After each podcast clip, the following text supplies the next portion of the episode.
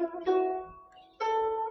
三字经》原文：夏有禹，商有汤，周文武，称三王。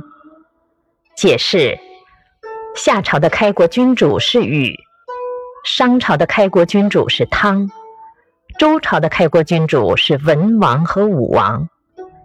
这几个德才兼备的君王被后人称为三王。启示：夏、商、周在中国历史上合称三代，每一代的时间都很长。夏朝统治四百年，商朝统治六百年，周朝统治八百年。